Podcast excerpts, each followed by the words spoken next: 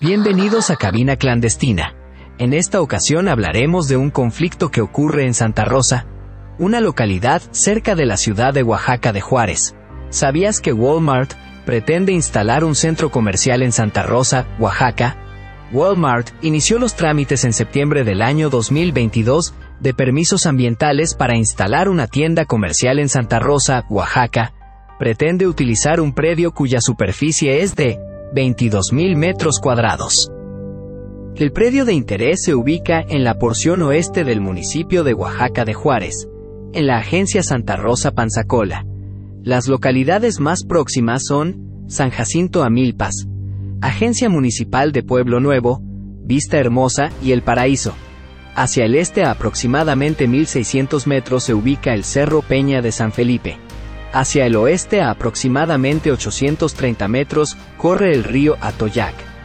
Asimismo, el predio en estudio se encuentra en una zona donde transitan escurrimientos pluviales a través del arroyo que pasa por la colindancia sureste.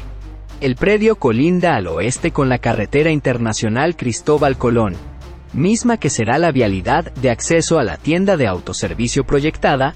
Esta información se encuentra en la manifestación de impacto ambiental que fue registrada en la Gaceta Ecológica de la Secretaría de Medio Ambiente y Recursos Naturales. Semarnat, ante los problemas de falta de agua en esta zona de la ciudad de Oaxaca, resulta relevante lo que plantea Walmart al respecto de los servicios requeridos para la apertura de su proyecto comercial, donde afirma, el abastecimiento de agua proviene del acuífero de valles centrales.